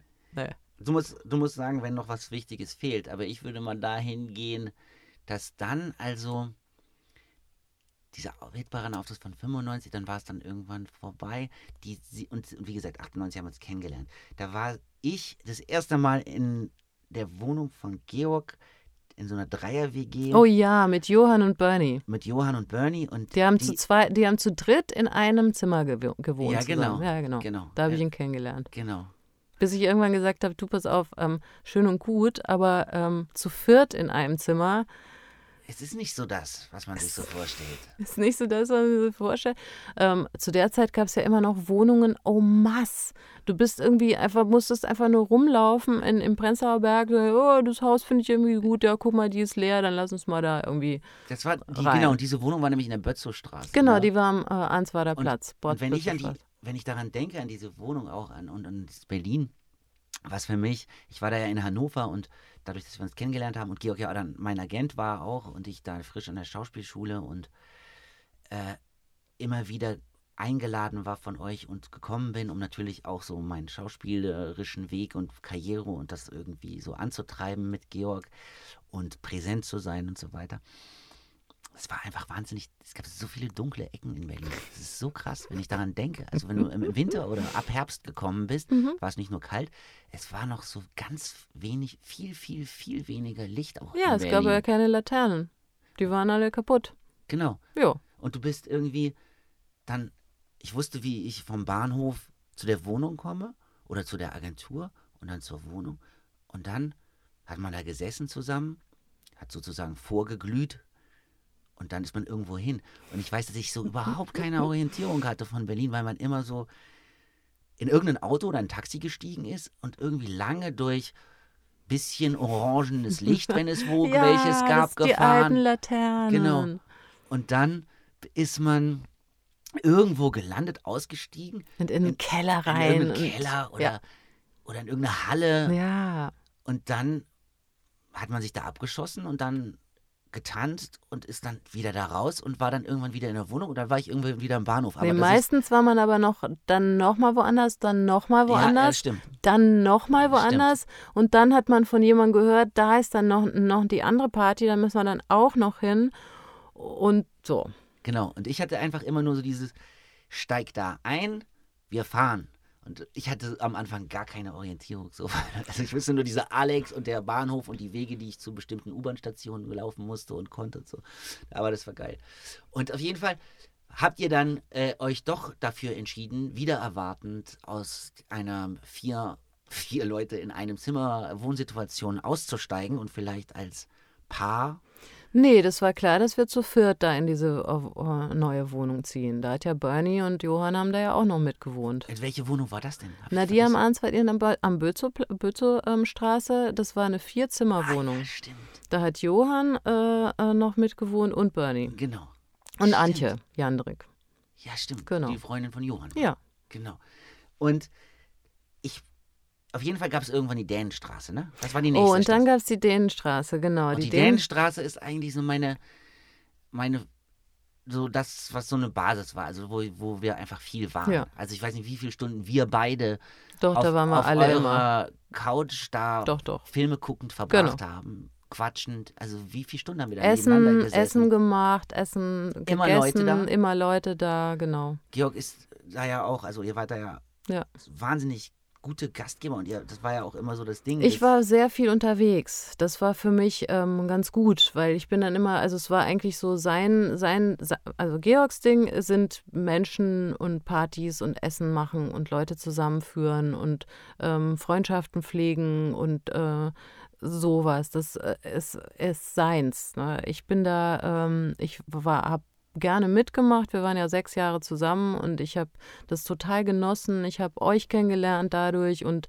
ähm, bin auch wieder zurück zum Schauspiel über ihn, seinetwegen. wir waren ja beide quasi genau, Klienten von ihm genau, auch gleichzeitig. Genau. ne? Und ähm, ähm, das war aber, das habe ich damals eben ähm, aus Liebe gemacht, weil, weil ich das schön fand, wie er das alles gemacht hat. Aber letztendlich war das seins. Mhm. Also ich habe mit und ihn unterstützt dabei. Ja. Und, und genau, du hast eigentlich noch so, ja stimmt, du bist, hast so deine Sachen gemacht und bist Genau. auch mal von irgendwelchen Genau, Tourneen Bar, zurückgekommen. Tournee, genau, Bar, Bardiensten. Oder auch, Bardienst, Diensten. genau, ich habe sehr viel gearbeitet. Genau, und da sind wir auch mal, mal zu dir, zu Ja. irgendwelchen, Genau, ihr habt mich immer besucht. Ja. Und, äh, ja. genau, an der Bar. Mhm. Sehr gut. Und was eben auch in dieser Wohnung war, in der, wie gesagt, viel Film gucken, viel essen, viel trinken, viel rauchen, äh, stattgefunden hat, war auch, und da war ich alleine mit euch beiden und du zurückgekommen bist und du ihm gesagt hast, dass du schwanger bist. Und das, stimmt, da warst das- du dabei. ich war dabei. Ich dreh durch. Ja, stimmt. Du, du hast Ja. ihm da gesagt, dass Loretta unterwegs Ja. ist. Ne? Absolut. Das war ganz toll. Das war ein ganz besonderer Moment. Weil ich wusste das ja schon. Ich hatte ja den Test irgendwie, ich weiß nicht, woanders gemacht. Ich kam von irgendwo her Mhm. Und hatte den dort schon gemacht. Ich habe, glaube ich, Theater gespielt irgendwo oder keine Ahnung. Und saß in der Bahn und äh, dachte so, ich, ich will ihm das nicht am Telefon sagen. Ich will ihn dabei angucken, wenn ich ihm sage, dass ich schwanger bin. Und dann warst du da. Ja. Genau. Ja. Und dann hast du es trotzdem gemacht. Das, also, was heißt trotzdem? Ich war sehr ja, du geehrt. bist doch Das- Teil unserer Familie. Ja, also, war ich da wirklich. ja. Nein, also ich, war- ich habe mich auf jeden Fall sehr geehrt gefühlt, dabei sein zu dürfen und das war sehr lustig und das äh, habe ich noch sehr gut im Kopf, wie, wie das war und äh, wie Georgs Reaktion auch war und wie du strahlend da vor ihm standst und das so gesagt hast. Und er so, äh, äh. Ja, so ein bisschen äh, äh. Und auch so drüber lachen musste auch und auch so ein paar Sprüche gebracht hat, die, ja, weiß ich nicht, ob ich die gebracht hätte, aber es war, war er, er war ja trotzdem total, also es war ja jetzt keine blöde Reaktion. Nein, so, der hat aber sich- der hat sich voll total, gefreut. Der hat sich total gefreut, aber Ja. er war so auch so überfordert, so echt ganz sweet überfordert und mit der Zunge ein bisschen schnell unterwegs. Das weiß ich irgendwie noch, weil ich so gesagt habe, hä, sowas sagt man doch jetzt nicht. Also es war überhaupt nicht böse so, ne? aber so, ich, gesagt, also ich hätte es jetzt nicht gesagt, glaube ich, aber ich habe es auch noch nicht erlebt. Vielleicht sagt man dann sowas. So. Ich habe das irgendwie noch so im Kopf. Und dann haben wir, ja genau. Und dann, äh, Loretta ist so 2000 oder wann ist die geworden? 2000, genau. Ja. 6.7.2000. Und du warst da ja auch schon, Da- du hattest Glück mit dieser, mit dieser Rolle, ne? Hinter Gittern Genau, mit ich- Hinter Gittern. Genau. Die RTL-Serie. Echt krasses Ding, aber super erfolgreich. Ne? Super Aber- erfolgreich. Die haben das, glaube ich, zehn Jahre haben die ähm, gedreht. Jetzt, jetzt gibt's, es gibt äh, immer wieder Wiederholungen, aber es war ja RTL, RTL RTL war oder RTL 2. Nee, Egal, RTL also 2 es gab es war- noch gar nicht. Ne, also es war äh, auf jeden Fall RTL und da gibt es ja keine äh, äh, Wiederholungs- Wiederholungshonorare. Leider. Leider, ja. Aber das war, ähm, ja, das war cool. Da hat man, auch damals hat man, da, da habe ich irgendwie fünf Tage im Monat gedreht und habe so viel verdient wie andere äh, in einem Jahr. Also deswegen auch das war so eine, so eine Überfliegerzeit. Ähm. Und, das was hat auch da, mit der Schwangerschaft ja gut geklappt. und das ne? hat mit der Schwangerschaft super gut geklappt. Es gab einen ganz, ganz tollen Produzenten, Joachim Kosak, der, ähm, der mich dann nach der Schwangerschaft wieder zurückgeholt hat und gesagt hat, hey, ich kenne dich noch als Musikerin, willst du nicht eine Band machen hier im Knast? Und da war ja kurz davor der Film J-Babes irgendwie sehr erfolgreich gelaufen mit Nicolette Krebitz und Nee, wie, der, nee, nee, der, die hieß, wie hieß Bandits. Bandits, Entschuldigung. Ja. Und wir hießen dann J-Babes. Genau. So, J-Babes war die, Band aus dem Knast. Das war eine Anlehnung daran, ne? das habe ich auch gedacht. So, ja, dass das so, war in Anlehnung daran und das hat ja auch ganz gut funktioniert. Ja. Ähm, ich habe mich dann, ähm, Die Regisseurin von Bandits wohnt hier übrigens schräg gegenüber. Ach. Lustigerweise, Ja. fällt mir gerade auf. Ja. Es gibt überall Verbindungen. Ja. Immer und überall wirst naja. du Verbindungen finden. Auf jeden Fall wurde es sehr clever. Also du hattest da eine Gut gemacht, ja. gute, gute Produktion. Also mhm. ich meine, Glück mit der Produktion, dass sie nicht gesagt haben, ah ja, die Schwangergute schreiben wir raus, weil ich meine, es gibt da tausend Frauenrollen, das wäre überhaupt kein Problem gewesen, aber die wollten dich da mit deinen noch Gesangs- und, und Musikerin-Qualitäten, ja, wie man das auch, aber es war ja super für dich dann, dieser Einstieg nach der Schwangerschaft einfach zu diesem das war total gewohnten toll. Geld auch wieder zu kommen, an das ja. man sich schon gewöhnt hatte. Ja, ne? das war super. Ich habe das auch, also ähm, das Drehen selbst war deswegen ein bisschen schwierig, weil ich zeitgleich auch viele andere Sachen noch gemacht habe und Theater gespielt habe. Da lief ja Traumfrau Mutter schon. Ah, das lief auch schon. Ja, danach, also da war Loretta, glaube ich, zwei, als ich bei Traumfrau Mutter eingestiegen bin. Das haben wir dann elf Jahre gespielt. Das war so ein Tourneetheater in Hamburg, am St. Pauli-Theater viel, in Zürich ganz viel gespielt, in ganz vielen äh, großen deutschen Städten an den Theatern gespielt, so gastspielmäßig, immer so zwei, drei bis fünf Wochen. Ich weiß, dass das irgendwie so losging, dass du, also das, klar war, dass das mit Hintergittern durch ist und dass dieses Traumfrau Mutter, was ich weiß, glaube ich, noch, dass das anstrengend war. Das hatte wahrscheinlich mit dieser äh, Koordination auch von, genau. von hinter Gittern und Proben und, und Proben und, alle wollten viel. Und Filme. Ich habe ja dann noch, auch noch Filme gedreht, also ja, ja. Durch, zwischendurch. Was Aber. dazu führte, hahaha, ha, ha, dass ich dann irgendwann einen Burnout hatte. Mhm.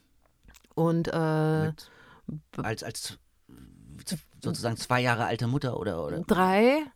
Loretta war drei. Drei, äh, da kam dazu, also wie gesagt, ich habe in Zürich gespielt damals Traumfrau. Ich habe äh, hinter Gittern gedreht. Ich habe einen Film auf Rügen gedreht und ich hatte ein Casting gewonnen äh, für eine Serie in München. Und dieser Dreh in dieser, dieser Serie in München sollte irgendwie jetzt in zwei Wochen losgehen. Und ähm, ich habe hab einfach gemerkt, ach so, und ich hätte ein halbes Jahr nach München ziehen müssen. Und ich habe gemerkt, ich kann nicht mehr. Ich kann einfach nicht mehr. Ich habe dann irgendwie konnte ich nicht mehr essen, dann konnte ich nicht mehr in die Bahn steigen, dann konnte ich äh, nicht mehr schlafen, dann konnte ich irgendwie gar nichts mehr, nicht mehr reden und bin so peu à peu, aber doch in einem sehr schnellen Zeitraum einfach kaputt gegangen. War kaputt. Ja. Ja. Und dann? Und dann, es ging natürlich um sehr viel Geld, ist ja klar, ja. Ne? Produktion, Hauptrolle und äh, also musste ich dann zu drei verschiedenen äh, Amtsärzten gehen. Und ich kann mich noch erinnern, ich war bei allen dreien, also ich wurde geführt. Ich war ja äh, damals schon mit meinem jetzigen äh, Mann zusammen. Und äh, der hat sich sehr bemüht, mich irgendwie auf die Beine zu stellen, aber das war nicht möglich und der hat mich dann zu den Ärzten begleitet. E-, egal. Auf jeden Fall, ich kam zu diesem Arzt rein und das hat ungefähr eine halbe Minute gedauert und er meinte, du musst nichts mehr sagen. Sie müssen jetzt nicht, ich schreibe Ihnen alles auf. Was brauchen Sie? Mhm. Also es war so offensichtlich wohl, äh, dass jeder gesagt hat, okay, äh, mach mal Pause. Und du bist, konntest aber diese, diese Produktion sozusagen trotzdem noch so halten? Nee. Nee also es war dann alles vieles war, einfach so. Bah. Alles war einfach, einfach. Und, die, und du hast gerade schon gesagt, du warst schon mit deinem neuen Mann ja. zusammen. Ja. Und hast, ähm, also es gab aber natürlich auch eine Trennung von dem neuen Mann. Wie das was, ich weiß gar nicht mehr. Wie alt war Loretta da? Als Drei. Drei. Zweieinhalb, ja. Drei. Das, als du gerade kurz vor deinem, kurz vor deinem genau. Burnout, als du diese ganz ja. vielen Baustellen sehr genau. erfolgreich alles gemacht hast und, und nur unterwegs warst Nur eigentlich. unterwegs war, genau. Und dann natürlich auch mit Georg noch einen Mann, Mann, einen Mann hattest, der ja, ja, auch nur unterwegs ist. Ja. Also der war ja jetzt nicht so, okay, ich nehme mich mal zurück und bin jetzt äh, nur, nee. nur, das kann er ja, glaube ich. Kann nee, kann so er nicht. naja, und die haben, ähm, und dann, was war dann? Dann hattest du deinen neuen Mann? Deinen, dann hatte ich meinen Lieben? neuen Mann und der hat gesagt, ja, dann mach doch einfach was, was, was, was gut für dich ist und was willst du denn machen und was macht dir denn Spaß und so und dann habe ich ganz langsam wieder ein bisschen Traum vorgespielt. Es war ja klar, dass ich da jederzeit willkommen bin. Ähm, hinter Gittern bin ich ausgestiegen, hatte ich dann keine Lust mehr drauf und äh, Filme habe ich auch.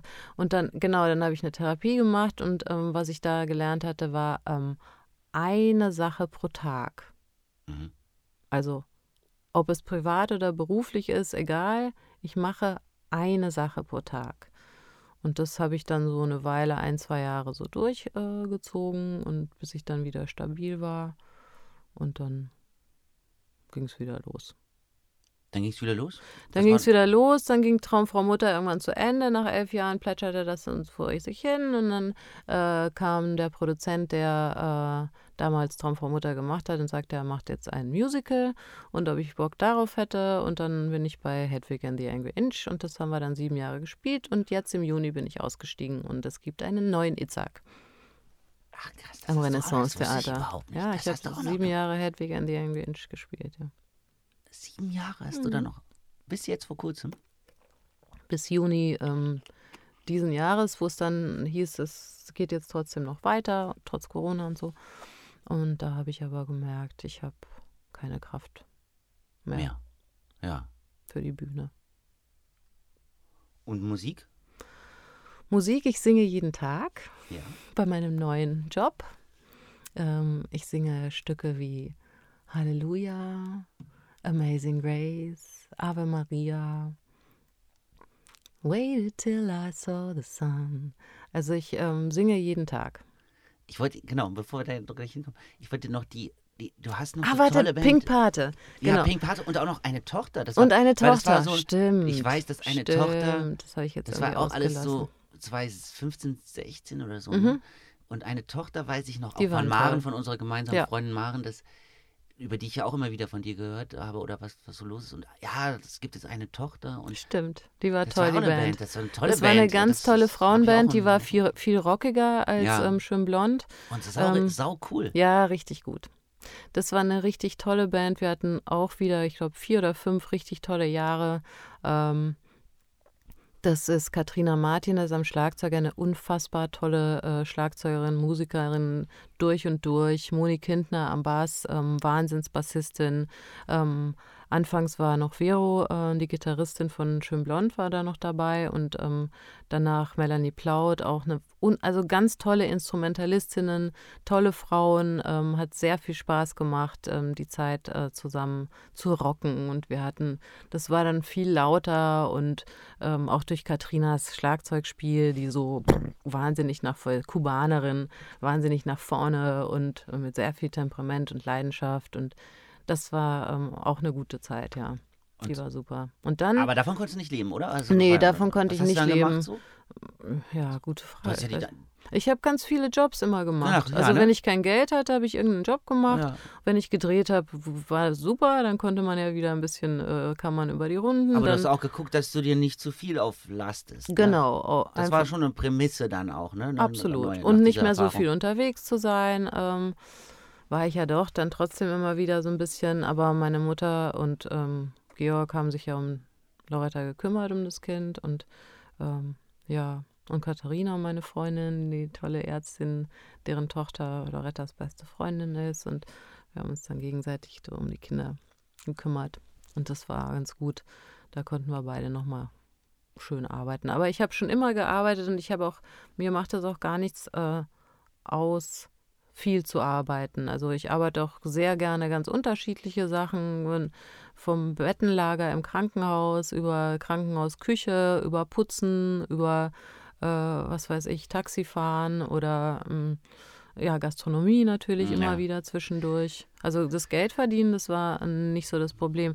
Es war immer eher die Entscheidung, was will ich als nächstes tun. Also es hat mich immer also Georg hat mir mal ein Kissen geschenkt, wo Bart Simpson so hundertmal an die Tafel schreiben muss, I will finish what I start, I will finish. Ja, also ich fange halt immer Sachen an und ähm, bin ziemlich schnell. Äh, Von der ersten Euphoriewelle. Ja. Irgendwann ebbt es wieder ab. Genau. Ja, klar.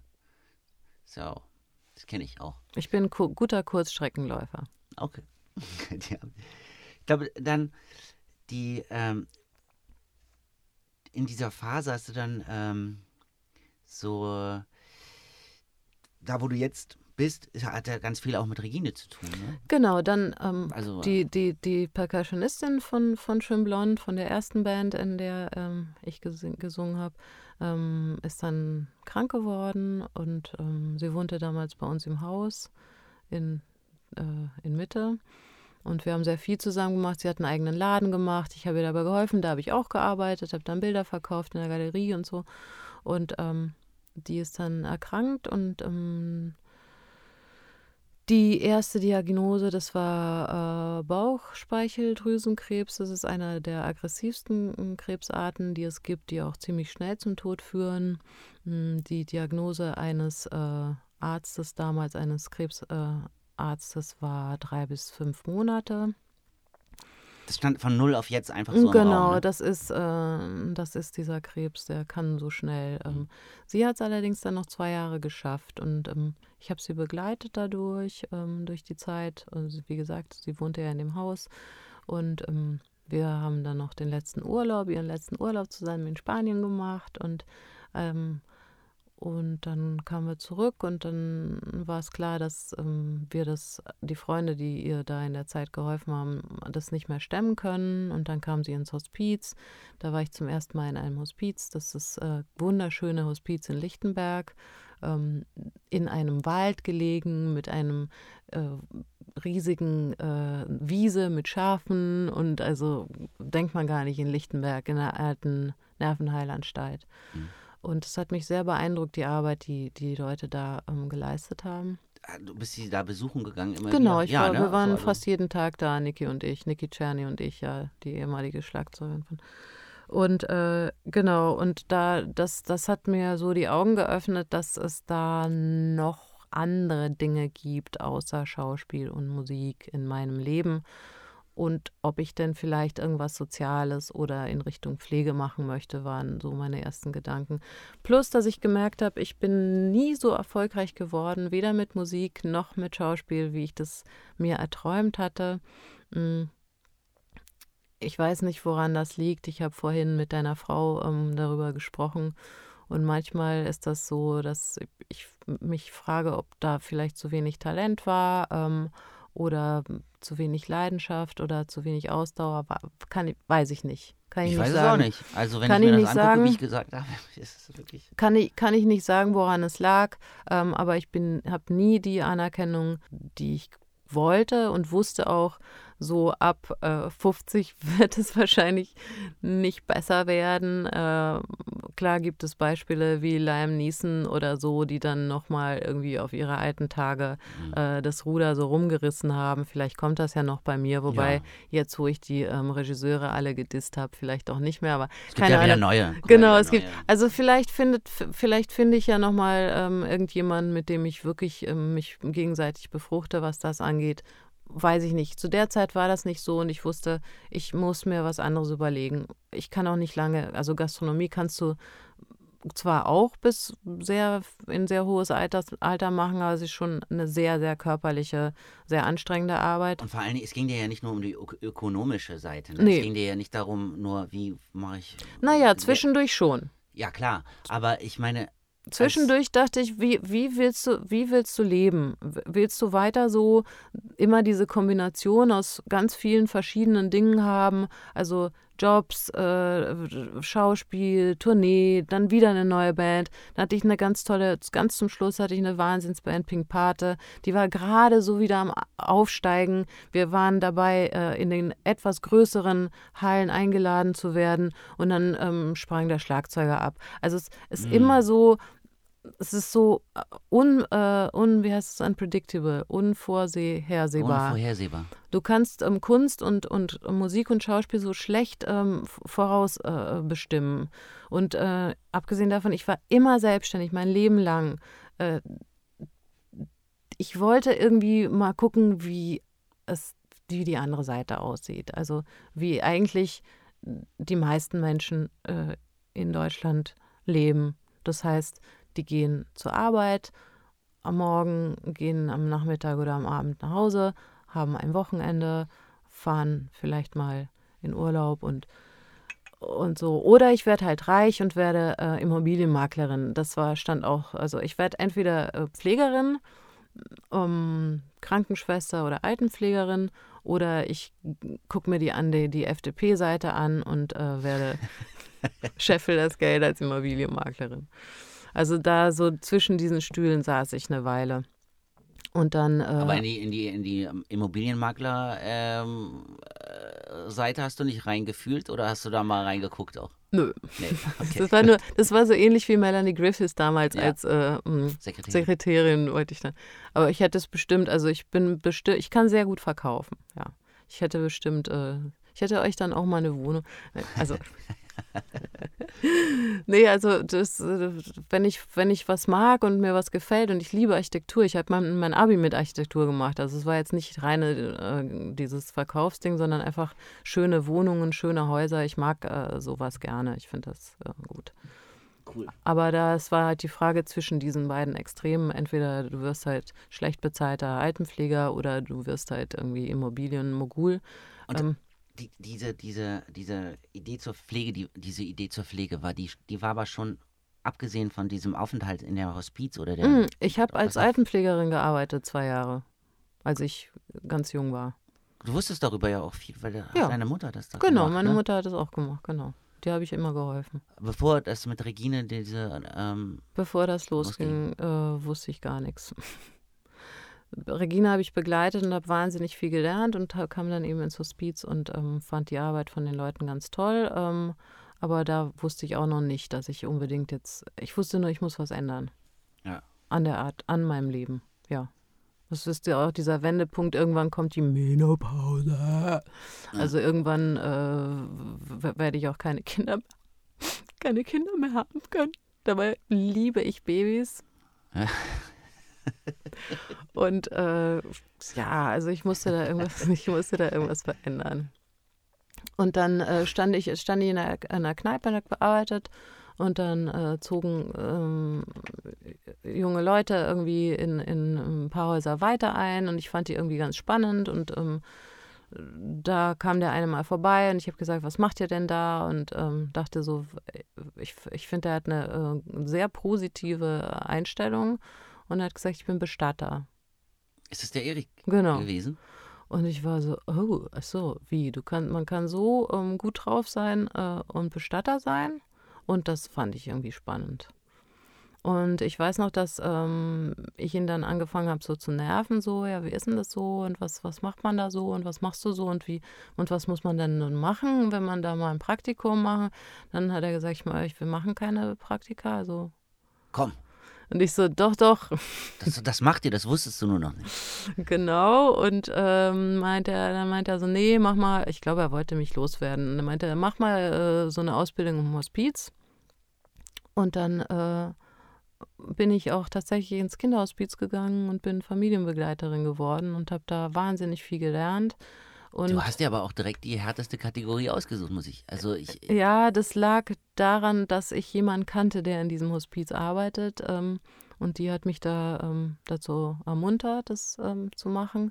Ich habe dann ein Jahr lang im Hospiz äh, gearbeitet und, äh, und eine Familie begleitet, die Rumänisch sprach. Und mhm. das passte natürlich ganz gut, ähm, dass ich da die vernünftig begleiten konnte. Und habe sie begleitet, ähm, als der 15-jährige Junge gestorben ist und dann noch zwei Monate ähm, darüber hinaus, bis die wieder so ein bisschen zurück in die Realität gefunden haben. Mhm. Ja. Ganz viel gelernt und dann kam ich mit meinem Schein und habe gesagt, hier. Erik, ich war da. ich, jetzt, ich bin jetzt Familienleiter im Kinderhaus, jetzt, jetzt will ich mal anfangen. Der ja. kommt auch aus der Musik. Genau. Ne? Ja. Das habe ich heute gelesen. Ne? Das finde ich auch spannend, dass der deine Musik, also dieses Musikbusiness auch irgendwie so ein bisschen kennt. Ja. Und Wir, witzigerweise, also über die Jahre jetzt, ich, wir arbeiten jetzt ja schon seit vier Jahren fast zusammen, äh, haben wir auch immer wieder festgestellt, dass wir ähm, ganz ähnliche Menschen äh, damals vor 10, 20 Jahren mhm. irgendwie äh, kennengelernt haben. Und, äh, aber es hat, wir haben uns nie, wir sind uns nie über den Weg begegnet vorher äh, gelaufen. gelaufen. Danke. Oh, äh, diese ähm, lebensnahe Bestattungen, ne? Genau, ich bin jetzt Bestatterin seit, ähm, seit dreieinhalb, ja, fast vier Jahren. Und ähm, das ist meine neue Bestimmung. Und ich ähm, kann alles, was ich gelernt habe, diese ganzen wahnsinnigen Erlebnisse, die ich hatte und ähm, alles, was ich kann, kann ich da ähm, in die Begleitungen der ähm, Familien rein tun. Und habe halt auch sehr viel Verständnis für ganz viel, weil ich eben so viel gesehen habe und ausprobieren konnte. Und ähm, ich denke, dass ich das ganz vernünftig mache. Ja. Das ist eine, also ich wusste ja, dass du das machst und dass du Bestatterin, also das war dann so lustig, wenn du dann, mhm. was wir wieder jemanden getroffen haben, was, was, geht, was ist mit Maria eigentlich? Wie geht's dir? Ja, die ist jetzt Bestatterin. So, ja, wie echt? Ja, die ist Bestatterin. Und dann hast du natürlich dieses Bild im Kopf. Also ich meine, wer kennt, es gibt so viele schreckliche, so, also so in Straßen, so, so Läden, Ne? Mhm. So, so mit so einem Schaufenster, mhm. was ja so schwarz-gold ist, mhm. so das meiste. Und man probiert so irgendwie gut auszusehen, aber bloß nicht zu aufgeregt. Äh, und es ist so, es ist tot im schlechtesten Sinne. Also ich, mhm. ne, es ist einfach so staubig und du denkst nur so, boah, da könnte ich nie arbeiten. Und ich habe auch einen, einen, Kollegen, der äh, auch mal eine Durststrecke und, und keine Engagements und so, und der hat gesagt, ja, also ich habe das früher auch schon mal gemacht und ich bin jetzt halt beim Bestatter und bin so Leichenwäscher jetzt. Und genau. war so, was? Ja, ist gut bezahlt, ich weiß, wie das geht und so. Und das war so, wow, wie kannst du das machen? Und aber das ist echt, weil, weil du hast ja immer nur diese Läden, diese typischen, so diese dunklen, wo, ich so denke, so wie sieht das aus? Und alleine diese Seite, die ich mir angeguckt habe jetzt von, von äh, Lebensnahbestattungen, die ist ja schon eine ganz andere Nummer. Also, da, und dann habe ich noch so ein, auch von dem Hof in, in Rixdorf, ne? Mhm. Habe ich auch Bilder gesehen. Und das ist ja so das totale Gegenteil. Ne? Ja, das also ist, ist ähm, so das ist das, das, das, äh, das Licht, das, das wir ähm, sammeln konnten in den Leben, die wir ähm, vorher gelebt haben. Das können wir jetzt ähm, abgeben und abstrahlen und ähm, äh, in diese dunkle Zeit, die die meisten Menschen ja durchgehen, wenn sie einen geliebten Menschen an den Tod verlieren, die können wir erhellen. Ja, das ist wirklich, das sieht super schön aus. Das sind so, so, ein altes Bauernhofgebäude oder Gutshof oder so, ne? Das ist genau, das ist der, der Hof, auf dem wir arbeiten. Da, ähm, da versorgen wir die Verstorbenen und äh, da waschen wir sie und kleiden die ein, zusammen mit den Angehörigen. Zu, äh, und da kann man Abschied nehmen, wenn man das möchte, ähm, am offenen oder am geschlossenen Sarg und kann Musik hören und kann tanzen, wenn man möchte, oder den Sarg bemalen oder ähm, einfach nur da sitzen und ähm, still sein. Und, aber es ist halt ganz viel möglich. Und äh, viele Leute wissen gar nicht, wie viel eigentlich möglich ist. Ähm, Klar, das ist ja, wenn was da unterhält man sich ja auch nicht so drüber. Also Sollte ich, man aber. Ja, ich weiß. Aber das ist so, das ist, ich war wirklich auf nicht sehr vielen Beerdigungen in meinem Leben und ähm, habe aber auch sehr schöne Beerdigungen erlebt. Mhm. Oder wichtige, oder ne, die so wichtig waren, dass die so waren, wie sie waren, oder die waren gut. Und auch schöne, sogar schöne Beerdigungen. Aber es ist natürlich, ich finde diesen Ansatz, also dieses, man, man, hat davon keine Ahnung und genau, man weiß nicht, was möglich ist. Ich wüsste nicht, was ich mache.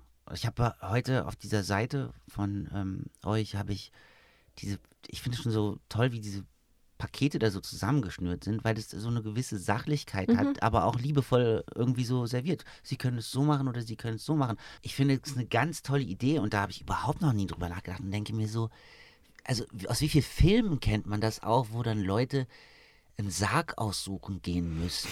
Ja, also so. Und, und wo es immer wieder, du das Gefühl hast, so, dass die Leute dann nochmal richtig Geld ausgeben müssen. Ja, das weil, hat halt sehr viel Komik. Also ich. Ja, weil, weil, genau. weil, weil, weil man zeigen will, wie viel der einem wert war und dass man doch auch nicht vor den anderen, die dann zu der, zu der Beerdigung auf dem Friedhof kommen, dann so den Sarg, der nicht der teuerste ist oder der, das muss schon ein gutes Modell sein. Es ist eigentlich wie in so einem Auto, was so in die Erde gelassen wird, dass man bloß nicht den Subaru. Äh also es gibt ein paar äh, Schlagworte. Das eine wichtige finde ich ist Transparenz. Hm, ich weiß, was die Särge kosten im Einkauf.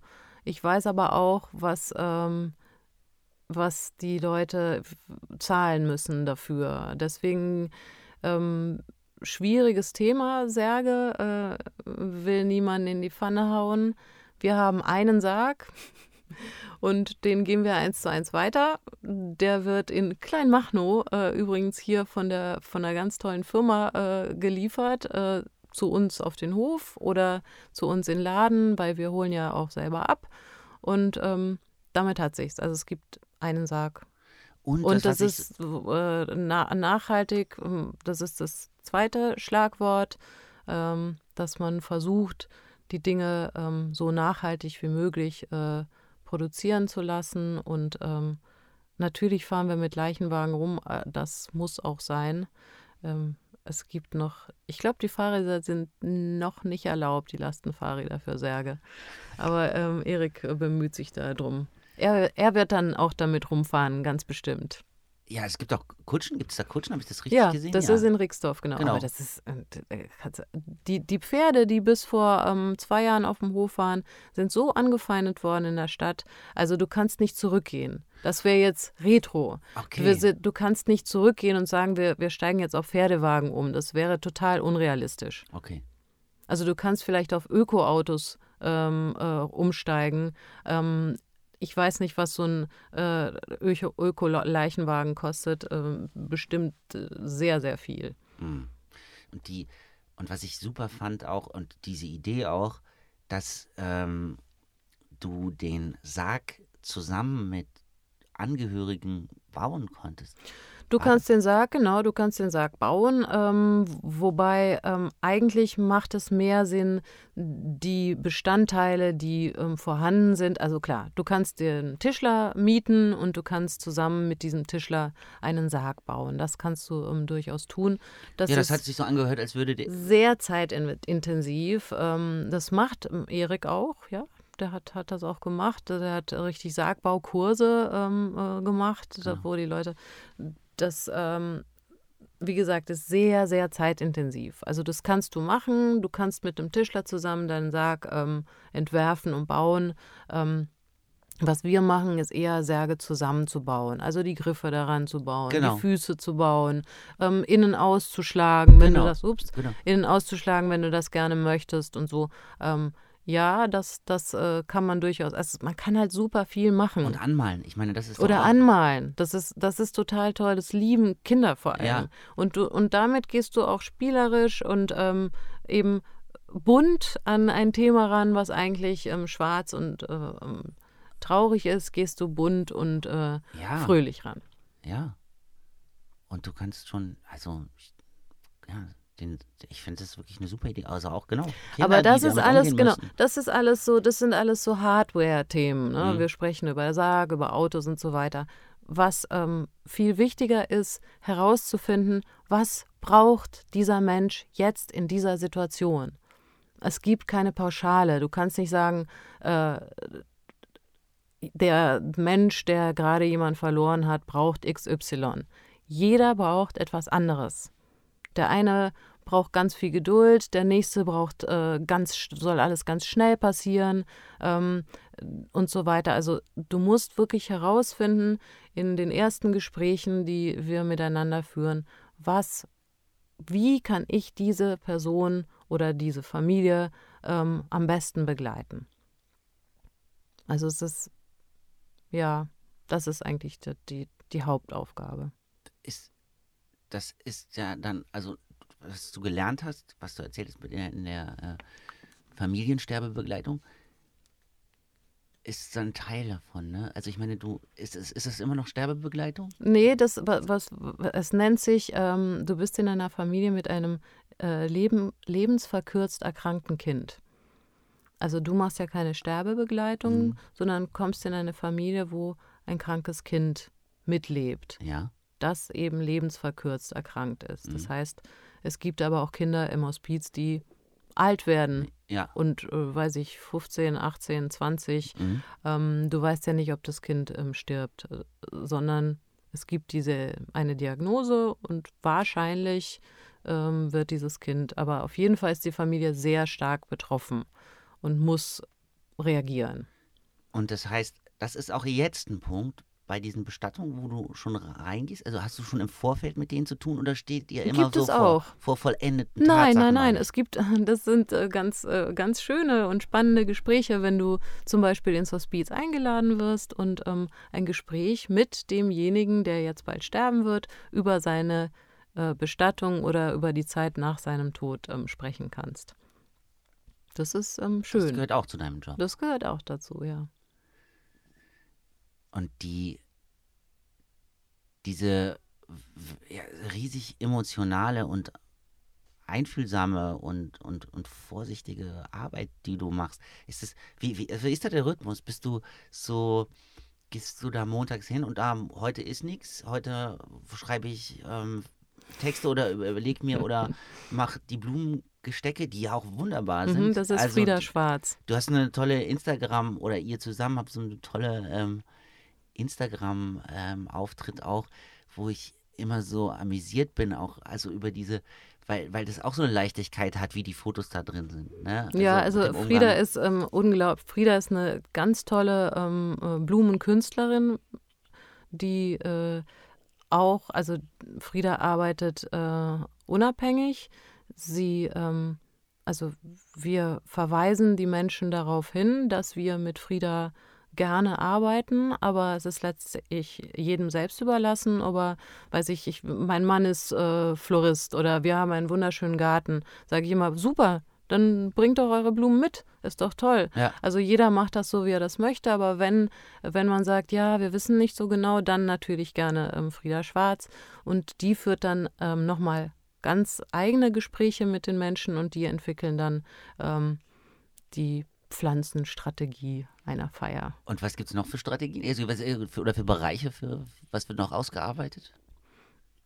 Mm, Die Art der Feier meine ich. Du singst auch bei vielen, oder? Du hast ja eben schon. Genau, ich singe, singe gerne. Äh, das ist absolut stimmungsabhängig. Ähm, wenn es gibt Menschen, die mich gehört haben und es dann speziell wollen.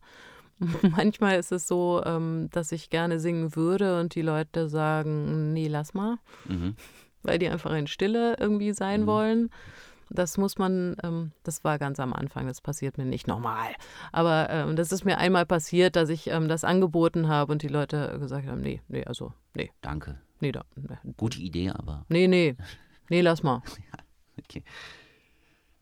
Also das entwickelt man, man entwickelt natürlich über ähm, so eine lange Zeit, hoffe ich doch, ein Gespür dafür, wo sowas angebracht ist oder nicht.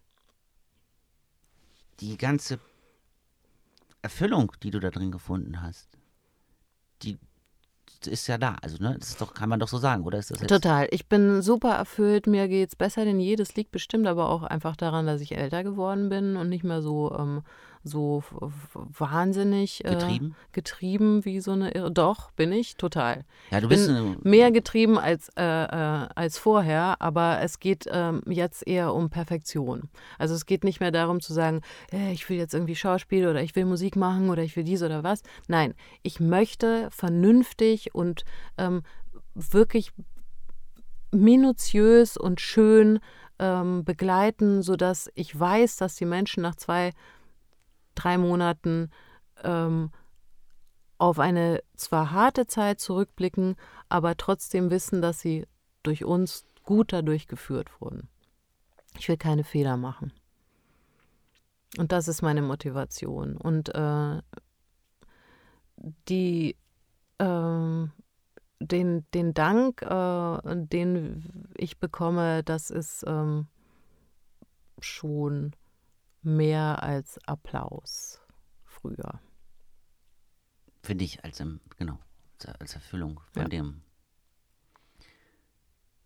Abgesehen davon gucke ich auch schon ein bisschen, doch schon viel mehr in die Zukunft als, als früher. Und ähm, ich bin ähm, mit einem Standbein auf dem Land und äh, genieße das sehr. Ähm, mein Mann, meine Katze, mein See, mein Haus, sowas, was ich Loretta nie gedacht ist schon hätte. aus dem Haus. Ja, Loretta, ist, super schnell. Loretta ne? ist schon lange aus dem Haus. Ähm, die geht ähm, ihre lustigen, spannenden Wege. Ähm, macht Spaß, das zu beobachten, aber die sagen wir mal so, emotional noch so ein ganz kleines bisschen braucht sie ähm, mich vielleicht noch, aber ist eher schon, macht schon ihr Ding. Und äh, das ist natürlich auch immer ein einschneidender Moment äh, in jedem Leben einer Mutter zu sehen, das Kind äh, hat, hat laufen gelernt. Also muss man sich auch da nochmal ein bisschen umgucken, so was will ich noch, was, was, was will ich noch von meinem Leben. Klar kann man sagen, ich, alles, was jetzt kommt, ist Bonus. Ich habe ähm, alles gemacht und habe alles bekommen, was ich äh, mir gewünscht habe bis auf eben diesen super Durchbruch, ähm, um mal mit, ähm, keine Ahnung. Mick Jagger auf der Bühne zu stehen. Zum Beispiel. Ja, ich wollte dich noch fragen, weil das finde ich bei so vielen Berufsgruppen, die ich alle nicht kenne, weil ich das alles nie gemacht habe und wo ich immer so einen Respekt vor habe, sei es, ach, was weiß ich, sei es Anwalt oder Arzt eben und da gibt es dann verschiedene Bereiche und eben auch in der Hospiz. Ich habe Kontakt auch zu Hospizen gelegentlich äh, durch unsere Krankenhaustheatergruppe, ähm, mit denen wir ja auch in Hospizen waren und äh, was wir jetzt leider gerade nicht können wegen Corona. Ähm, aber es gibt so diese Verbundenheit und ähm, ich weiß, dass ich, bevor ich das das erste Mal gemacht habe in einem Klinikum, ähm, wo viele Krebspatienten auch sind und viele große Kinderstationen auch in dem Bereich, hm, wo ich so Schiss hatte. Mhm. Und wo du so Schiss hast, dass du das so nicht, dass sich das nicht so, dass sich das ganz schön mitnimmt, auch wenn du nach Hause gehst wieder, weil du bist da eigentlich dann nur so anderthalb Stunden und, und, und das so mitschleppst. Aber ich bin jedes Mal gut rausgegangen und ich wollte dich noch fragen, wenn so viel dich, also wenn es so eine Routine wird auch, kannst du da gut abschalten? Also, verstehst du, was ich meine? Dieses fragt man sich ja auch immer bei, bei Ärzten und so. Dieses nach Hause gehen und alles da lassen, was an Schicksalen da gerade passiert ist. Oder also ich, äh, ist das ganz unterschiedlich? Hatte mal, ähm, ja, das ist ganz unterschiedlich. Ähm, das kommt auch immer darauf an, wie nah man ähm, Menschen an sich ranlässt. Hm, manche Menschen brauchen sehr viel Platz. Äh, da muss man dann die auch ein bisschen näher ranlassen. Ähm, meistens kann man das ganz gut über so eine, also über so eine hm, professionelle Distanz auch äh, gut für sich selber. Äh, also ich duze nicht jeden, ja, mhm. obwohl ähm, ich immer mehr dazu übergehe, äh, aber es gibt natürlich dann Professor, Doktor, äh, so und so und da ähm, sieht sich erstmal. Also das schafft ähm, auch für mich so, ein, so eine Art ähm, ja, Distanz äh, heißt aber gar nichts erstmal. Also das muss man, das ist von Fall zu Fall verschieden. Ist klar, es gibt auch dann halt, wie bist du privat gerade ähm, unterwegs? Hast du, ist, bist du zu Hause gut auf, aufgehoben? Hast du ähm, äh, Menschen und Tiere, die dich gut auffangen können? Ähm, wenn du das nicht hast, ist es, glaube ich, schwierig. Also du brauchst auf jeden Fall irgendeinen Ausgleich. Für, für, für mich ist es, ich mache halt ich mache Yoga und meditiere und esse sehr gut und äh, trinke viel Wasser und kein Alkohol und keine Drogen. Und äh, ich glaube, das gibt einfach so, wenn du so eine Grundsubstanz äh, für dich selber schaffst, um das auf, auf lange Zeit jetzt äh, durchzu. Äh, was du vorhast auch. Durch, was ich vorhabe oder auch schon hinter mir habe, ja. musst du so, so, ein ganz stabiles Grundgerüst für dich äh, im Pri Privaten ähm, bilden. Und ähm, dann natürlich geht es auch um eine Mission. Also, wie du schon sagtest, weg von diesem äh, dunklen von diesem verstaubten, von diesem äh, Geldding, was Bestattungen ja so irgendwie so, so einen schlechten Ruf haben, zu ähm, lass uns das anders machen, lass uns das hell machen. Also Erik ist ganz klar ein Vorreiter und ein Revolutionär, viele andere auch. Also wir haben ja ganz tolle Kollegen auch und Kolleginnen äh, weltweit, die das äh, ähnlich sehen und auch ähnlich arbeiten. Ähm, das wirklich als, als, als Auftrag zu sehen und zu sagen, lasst uns das äh, lasst, lasst uns die Angst äh, ähm, rausnehmen, lasst uns viel informieren, lasst uns viel miteinander darüber sprechen, eben keine Angst zu haben, ins Hospiz zu gehen. Geht doch einfach alle mal einmal ins Hospiz. Das sind helle, wunderschöne Orte. Ja, da sterben Menschen, aber das ist, heißt nicht, dass es dunkel oder, oder stickig oder äh, äh verstaubt oder stinkend oder irgendwas ist. Das sind schöne, helle Orte und deswegen gehen die Menschen ja dahin, weil es schön und hell ist und man da in Ruhe sterben kann. Oder auch nicht in Ruhe. Der eine muss halt vielleicht irgendwie Rockmusik hören. Mhm. Ähm, aber das, das, das ist, das ist äh, eben diese Angst davor, vor diesem Düsteren, vor diesen, vor den Sachen, die in unseren Köpfen passieren. Zum Beispiel, wenn man ähm, wir fahren ja mm, ganz offensiv mit Leichenwagen rum und wenn man dann im Stau steht, dann gucken einen Menschen von der Seite an und sagen, äh, ist das ein Leichenwagen? Mhm. Ja, na, äh, aber ist das, ist da jemand, also ist da, fahrt ihr damit? Ja, wir fahren damit Verstorbene. Aber hast du denn keine Angst? Sage ich, wovor soll ich denn Angst haben? Naja, dass so Hände von hinten durchs Fenster irgendwie rauskommen und ich. Also, das sind so Vorstellungen, die ganz viele Menschen äh, in ihren Köpfen haben, weil sie sehr viele schlechte Literatur gelesen haben oder Filme oder Horror oder sowas. Und davon eben wegzukommen und zu sagen, Guckt doch mal rein, schaut euch das an, geht mal ins Krematorium. Wir arbeiten mit einem ganz tollen Kremat privaten Krematorium zusammen. Das ist auch ganz hell und äh, da, da, da, da, kann man zum Beispiel eine Führung mitmachen. Die machen einmal im Jahr Führungen und mhm. machen auch ganz viel Aufklärung und genauso macht das der Hof. Also man kann sich schon selbst ganz viel Angst nehmen, indem man sich informiert und ähm, dann auch weiß, worüber man spricht und wovor man keine Angst zu haben hat. Genau. Es ist die Erfahrung, die man selber da machen muss. Mhm. Mit, mit der Angst. Ja. Ja, auf jeden Fall. Du musst und hingehen, in deiner Theatergruppe mitspielen. Geht ins Hospiz, lest den Leuten was vor, genau. geht in die Altenheime. Es gibt so viel Bedarf. Also ähm, zu helfen ist einfach was, es ist was sehr Schönes, sehr Befriedigendes. Zeit zu, mit anderen Menschen, die ähm, vielleicht nicht mehr so viel Zeit haben, zu verbringen. Ja, und auch dem Tod so zu nehmen, ne? Das Mhm. ist ja das so eine ganz große Schwierigkeit in vielen Kulturen und die deutsche gehört auf jeden Fall dazu, die diesem Thema so schlecht umgehen kann auch, ne? Also das so. Ja, also für mich war das, ähm, also der Tod am Anfang war so ein riesiger schwarzer Mann. Ganz groß und sehr, sehr mächtig. Und ähm, ich hatte sehr großen Respekt davor. Und ähm, so bildlich gesehen ist er jetzt immer kleiner geworden mhm. über die Jahre. Mhm. Und ähm, wir stehen uns jetzt gegenüber, wir können uns gegenüberstehen. Wir reichen uns zwar nicht die Hand, aber wir können uns in die Augen gucken und so. Das ist halt jetzt, äh, wir sind halt jetzt, wir müssen das jetzt hier zusammen irgendwie machen, so. Danke, dass du darüber geredet hast und dass du dieses letzte schöne Bild gefunden hast, was ich eigentlich ziemlich, ziemlich gut finde. Also, das ist, es hat mir große Freude gemacht, ähm, nicht nur mit dir jetzt hier zu sprechen, auch diese, diese, diese, diese Seite anzugucken und, und, und einfach so diese Sichtweise, dass das, ich finde das so wichtig und, ähm, und ja, man muss daran geführt werden, auch das. Man muss überhaupt mal sich so Interesse dafür haben, ja. sich sowas anzugucken. Ja. Es ist ja, Ne, ohne dass vielleicht irgendwas passiert ist, was Im Bestfall, genau, im Bestfall schon mal ähm, vorab. Ja.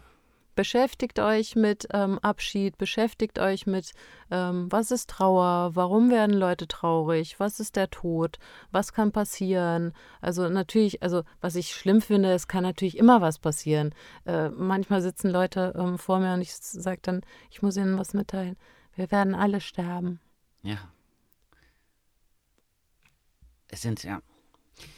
Genau, und das in den äh, heutigen Zeiten ist es nochmal noch mal ganz andere, ja. äh, also das, mir ist das so viel unklar, aber ich will da jetzt gar nicht drauf eingehen. Da, aber das ist da kann man aber auch, wenn man sich, umso mehr man sich mit dem Tod beschäftigt, umso eher kann man den Alltag und jeden Tag und die Schönheit sehen und sich über jedes, äh, über jede Minute freuen, die man lebendig ist, weil wir sind definitiv länger tot, als wir lebendig sind. Also lasst uns die Zeit, die wir hier auf Erden haben, zusammen so schön wie möglich lebendig gestalten. Äh, ich spreche jetzt nicht, ich, ich will kein, äh, aber wirklich, brecht eine Lanze fürs Leben und für, für Freude und für Humor und für, für Schönheit und Liebe und Sex und äh, Kinder und Tiere und Natur. Ja, besseres Schlusswort gab es ja gar nicht. Genießt es so, wie wir es genossen haben, wie ich es ja. genossen habe, ja. jetzt mit dir zu sitzen. Vielen Dank, Danke, dass du da lieber warst. Nick. Sehr gerne. Schön, dass du so offen darüber geredet hast über Rock'n'Roll und Tod.